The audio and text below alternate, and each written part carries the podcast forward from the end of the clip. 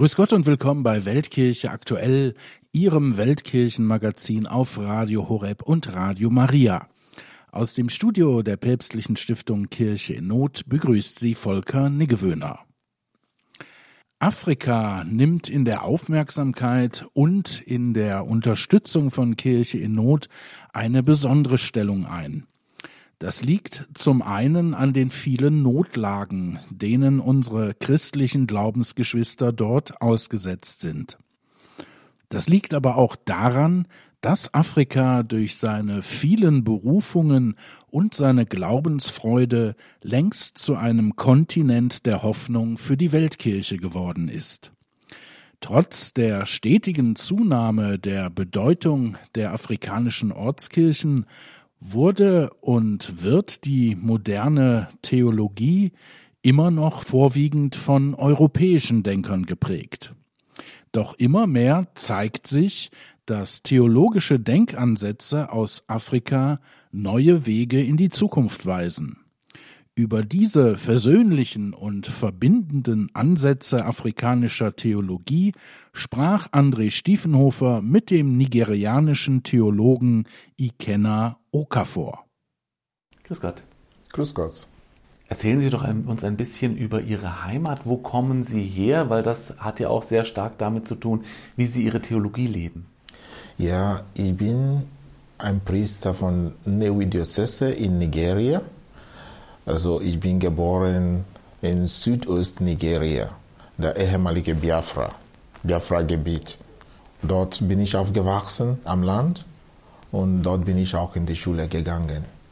Dort habe ich mein Theologiestudium angefangen, bevor ich nach Europa und nach Österreich gekommen bin, um weiter zu studieren bis zu Doktorat.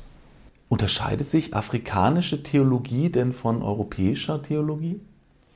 Ich glaube schon. Jede Theologie ist kontextuell. Der afrikanische Kontext ist natürlich anders als der europäische Kontext. Die Theologie lebt aus äh, persönlicher Erfahrung. Obwohl wir vieles gemeinsam haben, gibt es auch unterschiedliche Erfahrungen, die äh, die Theologie unterscheidet. Also die Theologie Afrikas ist eher von Erfahrung geprägt und die europäische Theologie eher vom Denken einzelner Leute? Ja, man kann sagen auch europäische Erfahrung. Ja, natürlich, äh, was diese Erfahrung bedeutet, vielleicht Idealismus, vielleicht die Erfahrung der Aufklärung, kann man sagen, dort entsteht auch europäische Theologie und wird davon äh, ausgeprägt, anders als afrikanische Theologie. Kirche ist ja immer auch Gemeinschaft. Deshalb finde ich es sehr interessant, wenn Sie sagen, dass afrikanische Theologie eher aus der Erfahrung der Gemeinschaft heraus entsteht. Ist denn vielleicht eine andere Unterscheidung afrikanische Theologie eher auf die Gemeinschaft bezogen und europäische mehr auf das Individuum? Also ich spreche jetzt von afrikanischer Theologie. Wir wissen schon, dass es aus Erfahrung der Gemeinschaft entsteht. Für die Afrikaner gemeinschaftliches Leben ist sehr, sehr wichtig. Also man sieht es in der äh, verschiedenen Konzepte wie Ubuntu, Ujamaa oder in meinem Fall die Ubenwane. Ubenwane heißt der, der Schrei des Bruders. Es gibt ein Sprichwort auch in meiner eigenen Sprache, die sagt, wer das Schrei, den Schrei des Bruders hört, soll diesen Schrei nicht vernachlässigen, ignorieren. Aus dieser ähm, Erfahrung äh, heraus entstehen auch die Theologie oder Philosophie Afrikas. Sie haben sich schon in Ihrer Doktorarbeit mit der Befreiungstheologie beschäftigt. Sie haben ja vorhin auch gesagt, die Befreiungstheologie sind so Ihre geistlichen Wurzeln. Was hat Sie denn daran besonders interessiert? Ja, mich hat interessiert die Option für die Armen. Äh, das äh, afrikanische Kontinent ist, ist ein Kontinent, der so viel von Armut äh, geprägt ist, auch sozial und politisch und auch wissenschaftlich. Und die Befreiungstheologie hat sich klar definiert mit dieser Option Arme, für die Armen. Und für uns in Afrika, es spricht uns an, diese Theologie spricht uns an, weil es spricht auch den Kontext, den wir leben. Mhm. Also die Option für die Armen. Manche haben der Befreiungstheologie auch vorgeworfen, dass sie marxistisch ausgerichtet sei. Was halten Sie denn von diesem Vorwurf? Ja, das ist richtig. Weil wenn man dann in die Befreiungstheologie schaut, hat man den Eindruck, dass die Armut, von, sie, von der sie sprechen, ist eine materielle Armut. Und da kommt ein Dilemma. Wer ist wirklich der Arme? Ja? Ist es jemand, der äh, keine Mittel hat? Oder, weil auch in der Bibel gibt es unterschiedliche Definitionen von Armut. Es gibt diese geistige Armut und es gibt die materielle Armut. Und da ist äh, die Befreiungstheologie irgendwie in eine Sackgasse und kann das nicht erklären. Wenn man da sagt, okay, es ist die materielle Armut, wie viele Befreiungstheologen sagen, dann ist es ein Problem, dann äh, äh, geht es um den äh, ähm, Konflikt der Schichten, der reiche Schicht und der arme Schicht in der Gesellschaft. Und da hat Befreiungstheologie einen Mangel. Aber für uns aus der afrikanischen Perspektive heraus äh, denken wir, dass die, das eigentliche Problem ist der fehlende Brüderlichkeit und nicht äh, ein Klassenkonflikt zwischen Armen und Reichen. Deswegen ist unsere Perspektive und unser Kontext äh, äh unterschiedlich von der lateinamerikanischen Kontext. Das klingt auch so, als ob Sie die Befreiungstheologie entpolitisiert haben. Ja, entpolitisieren. Äh, Oder entideologisieren zumindest.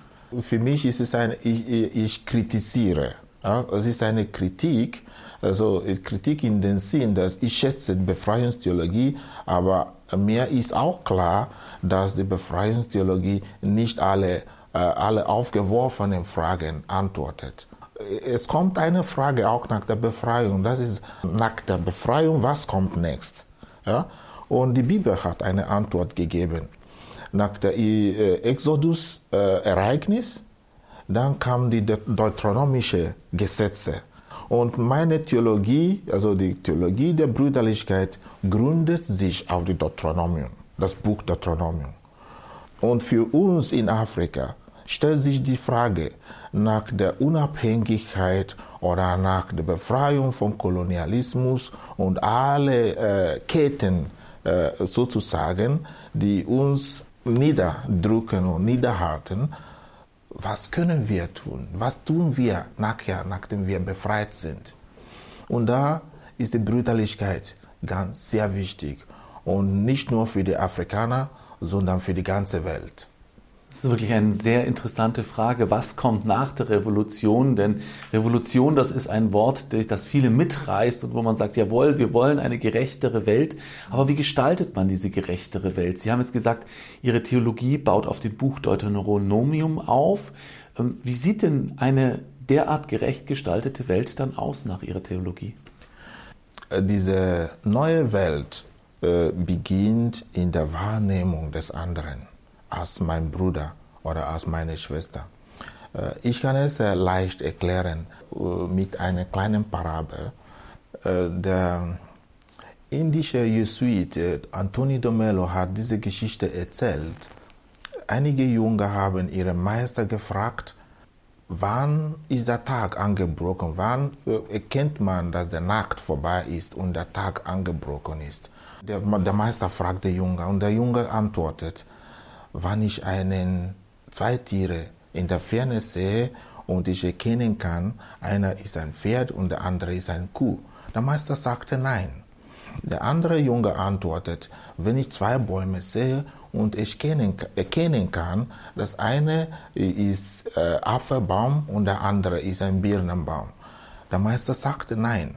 Es ist, wenn ich einen Menschen in der Ferne sehe und erkennen kann, der dort ist mein Bruder oder der, äh, die ist meine Schwester. Und dann antwortete der Meister, es ist nicht, wenn wir den Unterschied erkennen, sondern wenn wir die Gemeinsam Gemeinsamkeit erkennen. Aus dieser kleinen Parabel heraus äh, sehe ich die zweite Aufklärung. Und wenn diese zweite Aufklärung in der Welt geschieht, dann, das ist eine neue Theologie, nicht nur für Afrika, sondern auch für Europa, für Lateinamerika, für Asien. klingt nach einer Aufklärung der Herzen, nach der ersten Aufklärung, die ja hauptsächlich auf den Verstand ausgerichtet ist. Gerade wenn wir auf Afrika schauen, sehen wir so viele Volksgruppen, die sich äh, bekämpfen, die sich gegenseitig auch nichts äh, gönnen. Ähm, welche Chancen sehen Sie denn, dass sich Ihre Theologie in Afrika durchsetzt? Ich sehe, äh, ich sehe schon Chance, aber etwas muss sich ändern und das ist, wo wir äh, zu Papst Franziskus kommen. Papst Franziskus hat von einer neuen Politik ge äh, gesprochen in seiner Enzyklika äh, Fratelli Tutti. Diese neue Politik muss eben auch beginnen äh, durch diese Wahrnehmung des anderen als, als, als Bruder und Schwester. Wir müssen Politiker finden, die wirklich ihre Berufung als Politiker, als Dienst für, für den Brüder und Schwestern ansehen. Natürlich im Moment schaut es so grauslich, aber wir verlieren nicht die Hoffnung. Das sagt der nigerianische Theologe Ikenna Okafor. Mehr über afrikanische Theologie gleich hier bei Weltkirche aktuell auf Radio Horeb. Sie hören Radio Horeb mit dem Magazin Weltkirche aktuell. Gedanken zu einer neuen afrikanischen Theologie der Brüderlichkeit sind heute das Thema dieser letzten Ausgabe unseres Magazins in 2023. André Stiefenhofer befragte hierzu den nigerianischen Theologen Ikenna Okafor. Sie haben in Ihrer Doktorarbeit die Befreiungstheologie afrikanisch betrachtet und dabei mit einem sogenannten IBO-Modell erweitert. Was ist denn dieses IBO-Modell? Dieses IBO-Modell ist das Modell, das kommt aus der Sprache, der Ibo-Sprache. Jede Sprache hat ihre eigenen Defizite. Äh, ich gebe ein Beispiel mit äh, deutscher Sprache und englischer Sprache. Die deutsche Sprache zum Beispiel hat kein Wort für Husband oder Wife in, auf englischer Sprache. Es wird immer übersetzt mit Mann und Frau. Und der Mann bedeutet immer Woman oder Frau. Äh, nein, Mann bedeutet äh, Mann oder Husband und auch Frau oder äh, äh, Woman oder Wife. In Ibo-Sprache haben wir auch einen Schatz, die auch hilft, auch die theologische Tiefe von der Brüderlichkeit herauszuholen. Äh, Und das ist die, das Wort Wanne. Ja? Dieses Wort Wanne ist äh, geschlechtsneutral. Es, ist, es unterscheidet nicht zwischen Schwester oder Brüder, sondern Schwester und Bruder werden auch als, mit einem Wort ausgedrückt. Und das ist das Ibo-Modell. Dieses Modell, dieses Idiom, Wanne zu, auszuarbeiten in der Theologie, bringt heraus das Ibo-Modell von dem ich spreche und hilft uns besser zu verstehen, äh, warum äh, Geschwisterlichkeit äh, ganz zentral ein Herzstück der Theologie ist. Das ist, was ich meine mit dem Ibo-Modell. Mhm. Ja. Sie schauen sich also die Begriffe an, die aus, aus der afrikanischen Sprache herauskommen. Sie haben ja auch schon den Schrei des Bruders angesprochen. Was für Begriffe sind denn da noch zentral? Ich finde das sehr interessant, dass Wörter dann eine andere Bedeutung bekommen es geht darum, dass der diesen Schrei hört, muss etwas tun. Äh, ich gebe ein ganz äh, banales Beispiel aus der Erfahrung heraus, der Erfahrung auf der Straße. Wenn man in Afrika gelebt hat, wird er sehen öfter Kinder, die ihren Geschwistern auf den Rücken tragen. Ich habe es auch getan als, als, als ein kleiner Junge. Ich habe meinen kleineren Bruder auf meinen Rücken getragen. Und einmal bin ich einen, einem Jungen begegnet in, in Nigeria, den ich helfen wollte, weil ich dachte, dass äh, die Schwester war so schwer für, für ihn zu tragen auf eine lange Strecke. Aber er, hat, er hatte Angst gehabt und er wollte meine Hilfe nicht annehmen. Und dann sagte er mir, Sie ist nicht schwer für mich. Sie ist meine Schwester. Von diesem Moment an war dieser Spruch, diese ähm, Erfahrung von Tragen für mich nicht von keiner Bedeutung. Aber von diesem Moment an habe ich daran zu denken, wie tief dieser Spruch ist. Sie ist nicht schwer für mich. Sie ist meine Schwester. Und ich habe gedacht, wenn der kleine Bruder eine Last, eine andere Last tragen würde, die genauso wiegt wie seine Schwester, hätte er das nicht tragen können. Aber aus dem Bewusstsein heraus der, dieser Beziehung zu seiner Schwester, diese geschwisterliche Beziehung, hat er die Kraft, das zu tun. Das ist genau ein, ein anderer Akzent dieser Theologie. Öfter fühlen wir uns nicht verpflichtet, den anderen zu helfen, weil wir diesen anderen nicht als Schwester oder Bruder sehen. Aber wenn dieser Blick sich ändert, dann ändern sich auch unsere Handlungen. Und das ist der, der Punkt. Es geht also um eine allgemeine Veränderung der Herzen. Das ist ja auch ein grundkatholisches Anliegen, dass man sein eigenes Herz prüft und stärker auf den Bruder, auf die Schwester ausrichtet. Ähm, wie wurde denn dieser Vorschlag im europäischen Diskurs aufgenommen? Sie haben Ihre Doktorarbeit ja veröffentlicht. Wie war denn da die Resonanz? Ja, der Resonanz war gut. Die, nach der Veröffentlichung meines Buches, das war im Jahr 2014, im Jahr 2017 gab es einen Kongress in Straßburg über die Herausforderung der Brüderlichkeit, äh, veranstaltet von der Europäischen Gesellschaft der katholischen Theologen. Ich war dabei und da sehe ich auch, dass die Brüderlichkeit oder Geschwisterlichkeit äh, langsam ins Zentrum der theologischen Diskurs auch in Europa rückt, anrückt.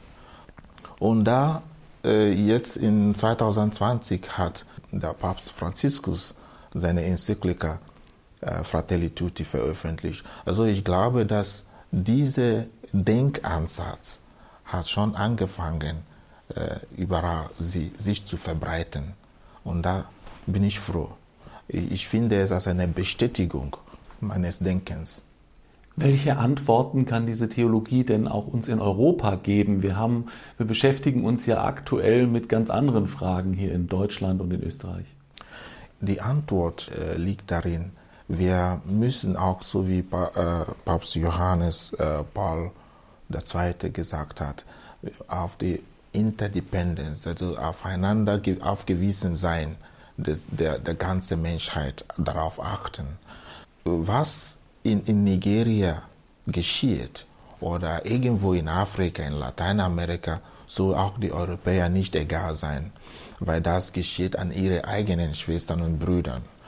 Und wenn es uns bewusst wird, dann können die europäische Gesellschaft auch anders äh, handeln äh, in internationaler Politik.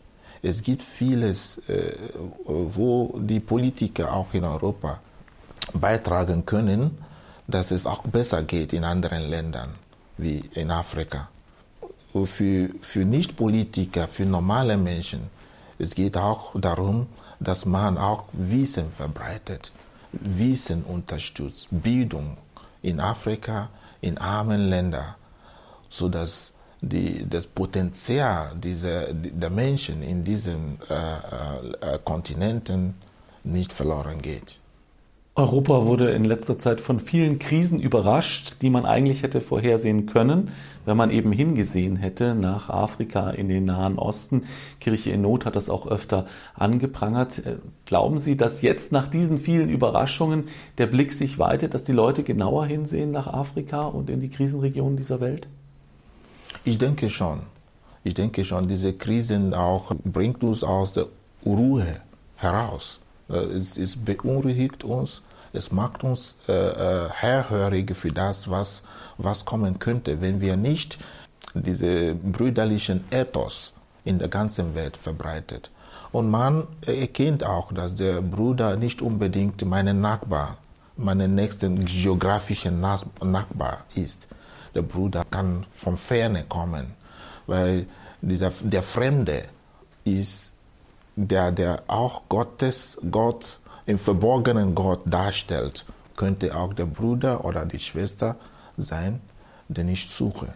Ich habe schon gemerkt, es ist schwierig, aus dieser Theologie konkrete Handlungsvorschläge zu machen. Wenn ich Sie nach Handlungsvorschlägen äh, frage, dann antworten Sie mir mit Geschichten. Das heißt, es geht jetzt eher um Herzensbildung als um ein, pass auf, hier ist eine Checkliste, mach eins, zwei, drei, vier und dann bist du äh, in der Theologie äh, der brüderlichen Liebe angekommen. Aber vielleicht, wie kann man das einüben, den Nächsten zu erkennen und ähm, ja, sich auf den Nächsten auszurichten?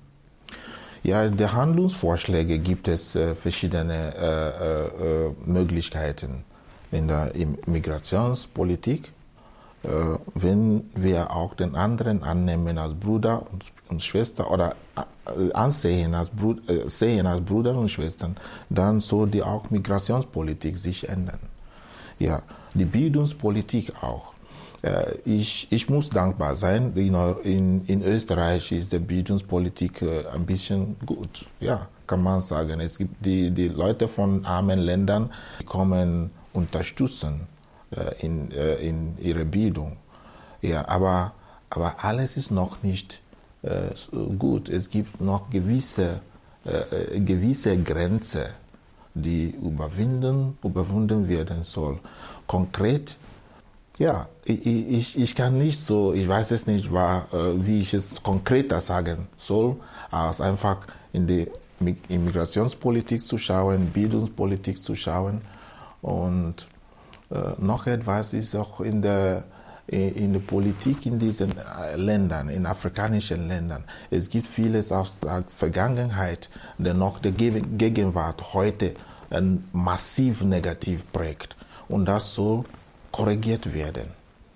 Weg vom Materialismus hin zur Herzensbildung und den Blick auf den Nächsten, auf den Bruder richten. Ich denke, das sind wunderbare Impulse, die wir aus der afrikanischen Theologie und speziell auch aus ihrer Theologie der brüderlichen Solidarität mitnehmen können. Dr. Ikena Okafor, vielen Dank, dass Sie heute hier bei uns zu Gast waren. Vielen Dank, Herr Stiefenhofer. Danke, dass Sie mich eingeladen haben.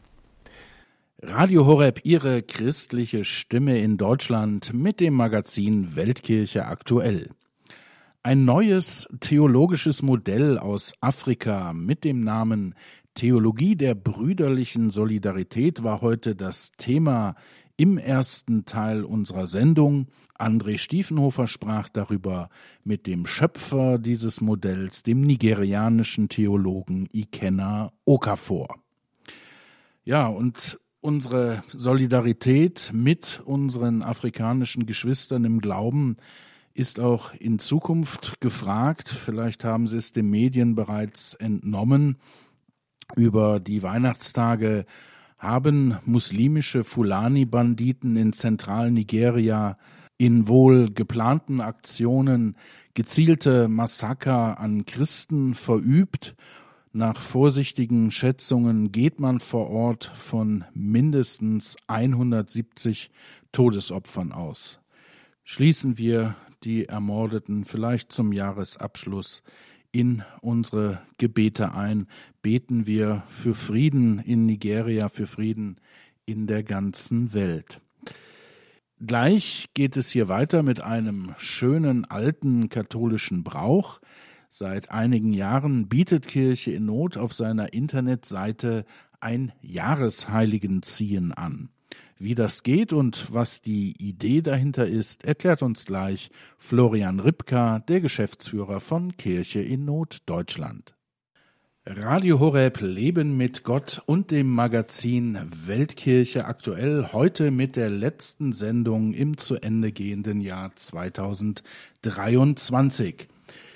Nach den Gedanken über eine afrikanische Theologie, die möglicherweise auch unserem müde gewordenen Europa wieder neuen Glaubensschwung verleihen könnte, wollen wir jetzt noch einen schönen katholischen Brauch vorstellen, der ein wenig aus der Mode gekommen zu sein schien, der sich aber jetzt wieder wachsender Beliebtheit erfreut, nämlich das Jahresheiligenziehen. Was sich dahinter verbirgt und warum Kirche in Not diese Tradition wieder aufleben lassen möchte, verrät uns jetzt der Geschäftsführer des in München ansässigen Hilfswerks, Florian Ripka. Hallo, Herr Ripka. Hallo, Herr Negewinner. Ja, Herr Ripker, wir wollen jetzt über eine schöne katholische Tradition sprechen. Ähm, noch nicht ganz so alt ist die Tradition bei Ihnen im Haus selbst einen Jahresheiligen zu ziehen. Das haben Sie gerade gemacht. Wer ist es denn geworden? Also der Jahresheilige 2024 für das Deutsche Büro von Kirche in Not wird die heilige Gertrud von Helfter sein. Und das hat mich sehr gefreut, weil wir sind aus der Vergangenheit schon verbunden mit der heiligen Gertrud von Helfter. Inwieweit? Ja, wir hatten da ähm, schon etliche Veranstaltungen in Helfta, auch mal Exerzitien mit unseren Wohltäterinnen und Wohltätern zusammen. Und es ist ja eigentlich eine, ähm, wie sie oft gefordert wird, Powerfrau in der Kirche, die aber aufs engste mit Jesus und auch mit der, mit der Verehrung des, des, des Herzen Jesus verwoben war. Also hat uns ganz, ganz viel zu sagen für die heutige Zeit und bietet Lösungsansätze. Und ich glaube, eine der wichtigsten Impulse von ihr ist, dass wir bei Jesus vor dem Allerheiligsten verweilen sollen. So steht es zumindest auf den, äh, auf den Karten von Kirche in Not, wo, wo ich die, ähm, die Heilige gezogen habe. Und was bedeutet es jetzt konkret für Sie bei Kirche in Not, dass die heilige Gertrud Sie im kommenden Jahr begleiten wird? Also zum einen ähm, beschäftigen wir uns mal mit der Geschichte dieser Person. Wann hat sie gelebt? Was hat sie gemacht? Was hat diese Person ausgemacht? Und natürlich auch, welche spirituellen Impulse gibt sie für uns. Einmal für uns selbst, weil die Arbeit von Kirche in Not wird auch von, von Menschen getan, die auch beten, die auch im Glauben sich weiterentwickeln. Und da kann so ein, ein, Jahr, ein Jahresheiliger oder eine Jahresheilige schon ganz wichtige Impulse geben. Denn ich habe immer den Eindruck, dass die Heiligen, jeder Heilige ist wie so ein, wie so ein Mosaikstein oder wie so ein kleiner Diamant in so einem großen ähm, Kunstwerk oder wie ein kleines Glasstück in so einem großen Lüster. Und jeder Heilige oder jede Heilige spiegelt so eine andere Facette Gottes wider. Und wir werden es niemals komplett haben, dieses Bild vor unseren Augen, aber immer nicht komplett. Also das heißt, jeder Heilige, mit dem wir uns beschäftigen, die uns auch vielleicht vollkommen unbekannt sind oder die uns vielleicht auch gar nicht nahe liegen. Manche lieben ja eher die aktiveren, wie, wie die heilige Mutter Teresa oder andere lieben dann die kontemplativen. Und ich denke, wenn man sich da beschenken lässt und sich von außen einen Impuls geben lässt, ist es ganz wichtig für unser Gottesbild. Und wir, ja, bei Kirche in Not rufen natürlich erstmal die heilige Gertrud von Helfter an, um ihr fürsprechendes Gebet und schauen, was sie mit ihrer Art oder jetzt mit diesem Impuls bei Jesus vor dem Allerheiligsten verweilen, vielleicht uns sagen kann. Und vielleicht verlängern wir einfach unsere Anbetungszeiten oder laden unsere Mitarbeiter ein, sich öfters mal bei uns in der Hauskapelle vor den Tabernakel zu setzen und die Anliegen der Weltkirche auch so zu behandeln. Also wir sind da offen und ähm, schauen, was jetzt dieser Impuls an Reaktionen auslöst. Wer waren denn die Jahresheiligen in den vergangenen Jahren und hat deren Fürsprache etwas gebracht?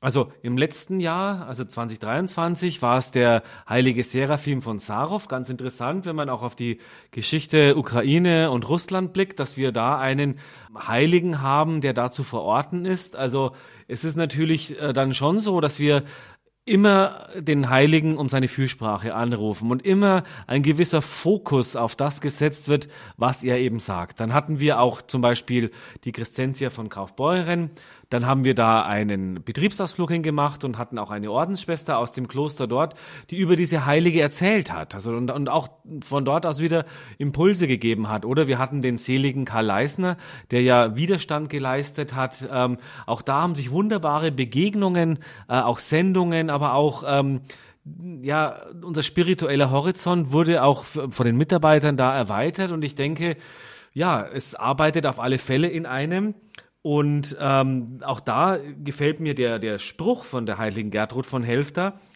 auch ganz gut, weil es ist nicht immer ganz klar, was jetzt so ganz konkret passiert, aber dass etwas passiert, ist klar. Und so sagt die heilige Gertrud von Helfter, je öfter man für, für jemand gebetet wird, desto mehr Segen liegt auf ihm. Denn kein gläubiges Gebet wird unerhört äh, bleiben, wenn den Menschen auch die Art der Erhörung verborgen ist. Also das heißt, auch wenn wir jetzt nicht gleich einen konkreten Erfolg sehen oder eine konkrete Ableitung dieses Jahresheiligen, im Verborgenen passiert bestimmt ganz viel. Mhm.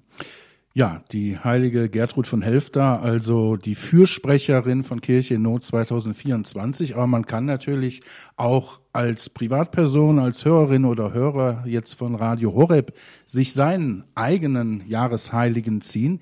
Wie geht denn das bei Kirche in Not? Ja, das würde ich jedem wärmstens empfehlen. Das geht bei uns über die Homepage www.kirche-in-not.de. Jahresheiligen ziehen heißt dann die Rubrik und da ist es so, dass man einfach ähm, auf den Button klickt, ziehe meinen Jahresheiligen und dann erscheint er dort mit einem kleinen Bild, mit dem Namen, wann der Gedenktag ist, mit einem Zitat und dann auch mit einem Gebetsimpuls. Also es ist ganz einfach und ähm, wir laden wirklich dazu ein, weil das einfach ja das Glaubensleben sehr sehr bereichern kann. Und ähm, man kann aber auch, wenn man kein Internet zur Verfügung hat, sich auch ähm, in Form von von Karten die Jahresheiligen bestellen und dann entweder an Silvester oder es ist nicht an diesen Tag gebunden, ähm, sich einen einen Jahresbegleiter ziehen oder einfach einen Impuls holen kann auch eine Entscheidungshilfe sein. Mhm. Wichtig ist aber, dass man sich auch mit diesen Heiligen wirklich beschäftigt, um da auch äh, Impulse zu bekommen. Jetzt machen Sie das schon seit einigen Jahren. Äh, wie sind denn da Ihre Erfahrungen? Wie wird das angenommen? Ja, sehr gut. Also zum Beispiel die Seite des Jahresheiligen ziehen. Wenn man sich die Statistiken der Zugriffszahlen auf die auf unsere Homepage ansieht, dann sieht man, dass es äh, eine richtige Spitze in diesem Diagramm gibt, einen richtigen Peak auf Neudeutsch, ähm, wo es um ein Vielfaches mehr Zugriffe gibt. Also ich denke, sich da diesen Impuls zu holen, wird, wird sehr, sehr gut angenommen. Und das ist ja auch die eine der Aufgaben von Kirche in Not, auch die Menschen zu einem aktiven Gebetsleben zu führen oder zu unterstützen. Und da scheint es ein sehr, sehr gut angenommenes und ähm, wichtiges äh, Instrument zu sein, um eben an diesem Tag um den Jahreswechsel herum ähm, eben diesen Impuls zu geben. Und das Jahresheiligenziehen ähm, hat sozusagen noch eine Schwester, nämlich das ist das Bibelversziehen. Äh, funktioniert das ähnlich? Also von der Technik her funktioniert es ähnlich. Auch da kann man bei uns auf der Homepage ähm, auf das Bibelvers ziehen klicken und dann bekommt man einen, einen Impuls dargestellt auf dem Bildschirm. Den kann man sich dann auch ausdrucken oder schicken lassen. Das geht ähnlich. Also das heißt, wir sind ja oft in unseren, in unseren Vorstellungen sehr, sehr verstetigt. Also das heißt, wir haben ein ganz bestimmtes Gottesbild und ähm, es ist halt eine Gelegenheit, sich ähm, überraschen zu lassen. Und ich denke, das ist ganz wichtig und dass wir einfach nie aufhören, offen zu sein. Und durch dieses Prinzip des Zufalls kann man so dieses, den eigenen Trott vielleicht ein bisschen überlisten und sich ähm, ganz, ganz ungeplant und spontan und ähm, ja, auch Vertrauen auf die Vorsehung einen, einen neuen Impuls, sei es eben in Form eines Bibelverses oder in Form eines äh, Glaubenszeugen, also eines, eines Heiligen geben zu lassen. Die meisten unserer Hörer werden sicherlich auch durch die Sendung Weltkirche aktuell Kirche in Not äh, in erster Linie als ein Hilfswerk für die verfolgte und bedrohte Kirche kennen. Ähm, warum machen Sie das? Warum bieten Sie so etwas wie Bibelvers ziehen, Jahresheiligen ziehen an? Immer wenn wir einen Gast haben aus der Weltkirche, dann gibt er uns diesen vehementen Impuls mit, das Gebetsleben oder den lebendigen Glauben nicht ähm, verlöschen zu lassen, das Gebetsleben zu pflegen. Und viele Christen in Ländern mit Verfolgung blicken schon traurig auf den Westen, wo der, der Glaube so egal oder beliebig oder zweitrangig zu sein scheint. Und, und in diesen Ländern mit Verfolgung leiden und sterben die Menschen ja dafür. Also das heißt, alles, was den Glauben stärkt, alles, was in die Tiefe führt, stärkt auch die Solidarität mit unseren Brüdern und Schwestern, weil, ich meine, wenn es egal wäre, was man glaubt, dann bräuchten die Leute in den Ländern dort ihren Kopf nicht hinhalten für den Glauben und auch kein Zeugnis abgeben. Also ich denke, unseren verfolgten Brüdern und Schwestern ist schon auch sehr geholfen, wenn sie sehen, in den Ländern des Westens wird geglaubt oder gibt es auch Aufbrüche? Das, das, das ermutigt auch die, weil ich glaube, es wäre ganz schlimm zu denken, wenn die, wenn die, wenn die meinen, das Martyrium würde nicht mehr verstanden werden oder der, der Glaube wäre unwichtig. Und ich denke, das ist auch so ein Impuls, warum Kirche in Not das tut, nämlich ähm, zum Gebet aufrufen, Glaubensinformationen, katechetische Informationen liefert oder jetzt eben auch so Impulse, kleine Impulse für das Glaubensleben zu schicken. Das ist das eine. Und das andere ist natürlich auch aus unserer Gründung heraus. Wir sind ja von einem, von einem Priester gegründet, der natürlich ähm, alle Nöte im Blick hatte. Jetzt nicht nur die, die leiblichen Nöte der Verfolgten, sondern auch die seelischen Nöte der, der, der, ähm, der, der, der Wohltäterinnen und Wohltäter. Und diese, ja, diese seelsorgliche Hilfe für unsere Wohltäterinnen und Wohltäter in diesem ganz begrenzten Bereich ist natürlich deswegen auch eine ureigene Aufgabe von Kirche in Not. Vielen Dank, Herr Rübker, für die Vorstellung des Jahresheiligen Ziehens bei Kirche in Not. Gottes Segen für Ihre Arbeit im kommenden Jahr und natürlich auch persönlich für Sie und Ihre Familie. Alles Gute. Danke, das wünsche ich Ihnen auch und allen Zuhörerinnen und Zuhörern. Gehen wir vertrauensvoll ins neue Jahr, denn wir haben den besten Gott, den, äh, den es gibt und den einzigen Gott. Und ich denke, wenn wir ihm alles anvertrauen, dann wird es gut werden. Vielleicht anders, als wir denken wie die heilige Gertrud von Helfter gesagt hat. Vielleicht wird die Art der Erhörung verborgen bleiben, aber jedes Gebet wird erhört. Ich danke Ihnen für all Ihre Unterstützung. Mit Florian Ripka, dem Geschäftsführer von Kirche in Norddeutschland, habe ich für Weltkirche aktuell auf Radio Horeb gesprochen über das beliebte Jahresheiligenziehen. Auch Sie können mitmachen und sich Ihren persönlichen Jahresbegleiter ziehen. Im Internet geht das unter www.kircheinnot.de oder bestellen Sie sich das Kartenset unter Telefon 089 6424888 und die Null. Davor haben wir über Afrika gesprochen, ein Kontinent, der uns sicherlich auch im kommenden Jahr wieder stark beschäftigen wird. Ich wünsche Ihnen und Ihren Familien einen schönen Jahresausklang und Gottes Segen für das kommende Jahr. Alles Gute, am Mikrofon verabschiedet sich Ihr Volker Niggewöhner.